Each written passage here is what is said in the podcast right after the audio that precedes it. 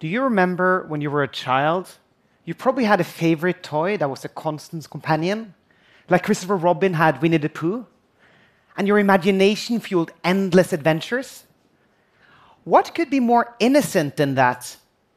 Well, let me introduce you to my friend Cayla. Cayla was voted Toy of the Year in countries around the world.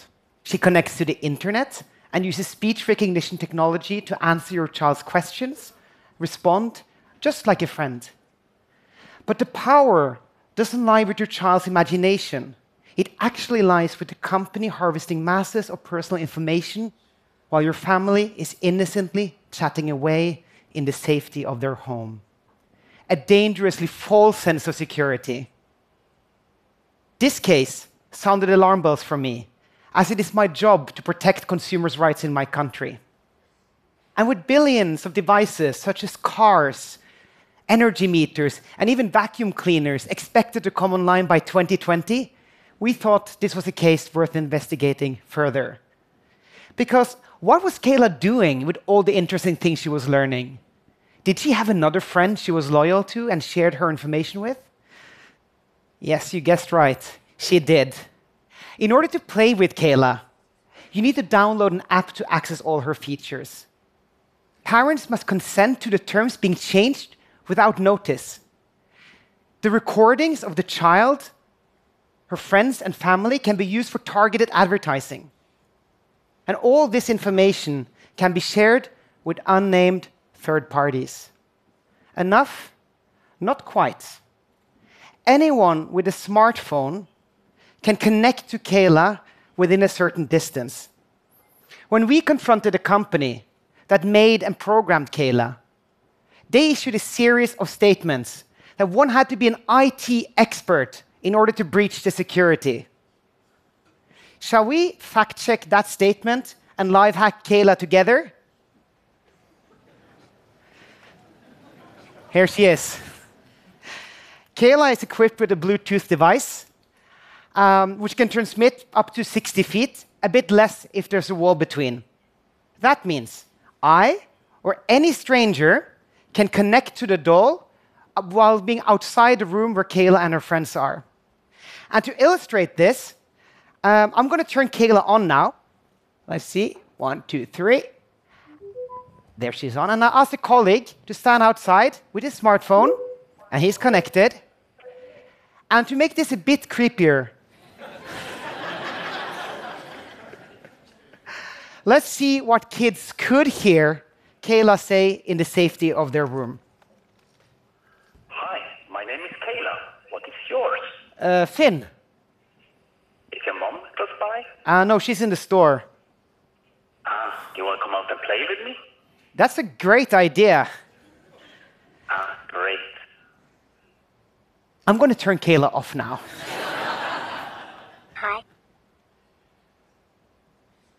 We needed no password or to circumvent any other type of security to do this.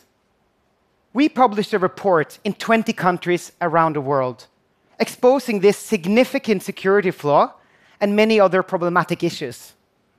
So, what happened?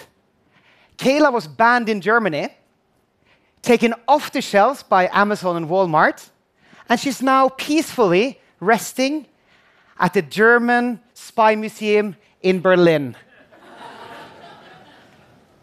However, Cayla was also for sale in stores around the world for more than a year after we published our report. What we uncovered is that there are few rules to protect us, and the ones we have are not being properly enforced. We need to get the security and privacy of these devices right before they enter the market. Because what is the point of locking our house with a key if anyone can enter it through a connected device? You may well think, this will not happen to me. I will just stay away from these flawed devices. But that won't keep you safe. Because simply by connecting to the internet, you are put in an impossible take it or leave it position. Let me show you. Like most of you, I have dozens of apps on my phone. And used properly, they can make our lives easier, more convenient, and maybe even healthier But have we been lulled into a false sense of security?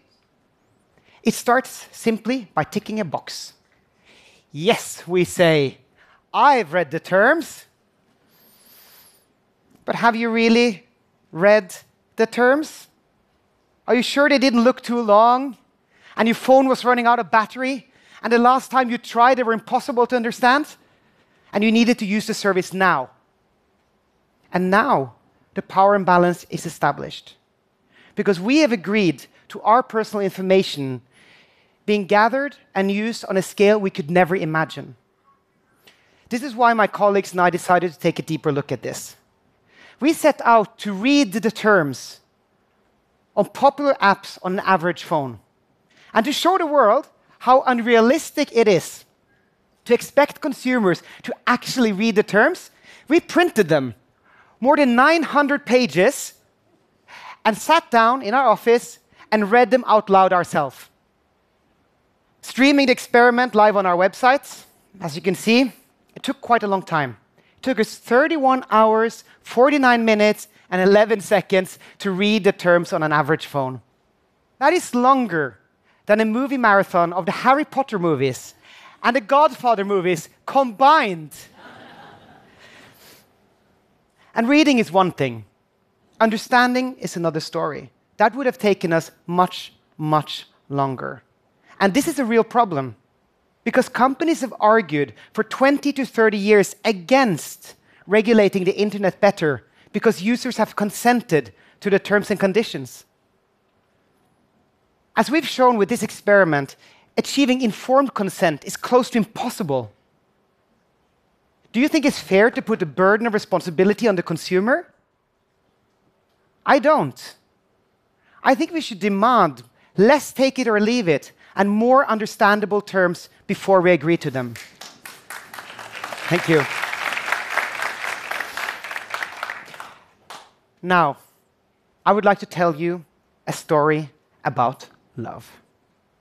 Some of the world's most popular apps are dating apps, an industry now worth more than or close to $3 billion a year.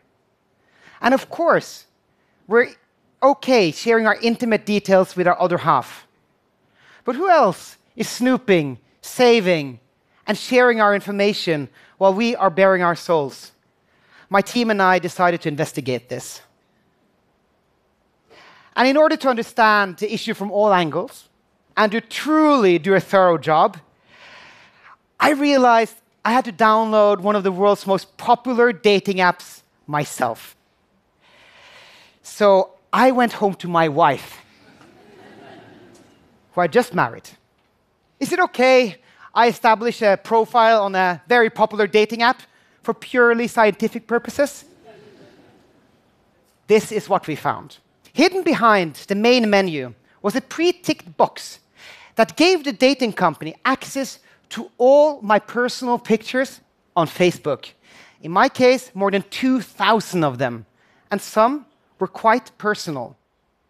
And to make matters worse, when we read the terms and conditions, we discovered the following, and I'm going to need, need to take out my reading glasses for this one. And I'm going to read it for you because this is complicated. All right. By posting content, and content refers to your pictures, chat, and other interactions in the dating service.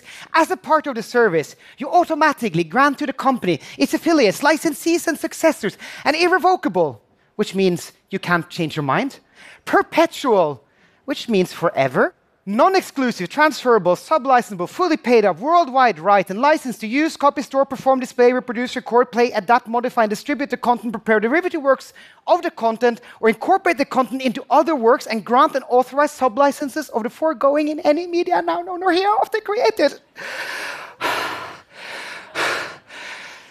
that basically means that all your dating history and everything related to it can be used for any purpose for all time. Just imagine your children seeing your sassy dating photos in a birth control ad 20 years from now. But seriously, though, what might these commercial practices mean to you?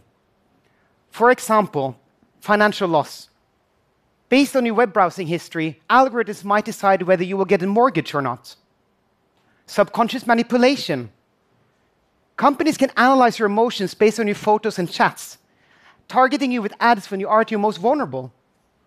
Discrimination. A fitness app can sell your data to a health insurance company, preventing you from getting coverage in the future. All of this is happening in the world today. But of course, not all uses of data are malign. Some are just flawed or need more work, and some are truly great. But, and, and there, are, there, there is some good news as well. The dating companies changed their policies globally after we filed a legal complaint. But organizations such as mine that fight for consumers' rights can't be everywhere. Nor can consumers fix this on their own. Because if we know that something innocent we said will come back to haunt us, we will stop speaking. If we know that we're being watched and monitored, we will change our behavior. And if we can't control who has our data and how it's being used, we have lost the control of our lives. The stories I have told you today are not random examples, they're everywhere.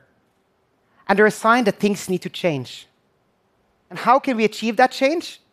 Well, companies need to realize that by prioritizing privacy and security, they can build trust and loyalty to their, to their users. Governments must create a safer internet by ensuring enforcement and up to date rules. And us, the citizens, we can use our voice to remind the world that technology can only truly benefit society if it respects basic rights. Thank you so much.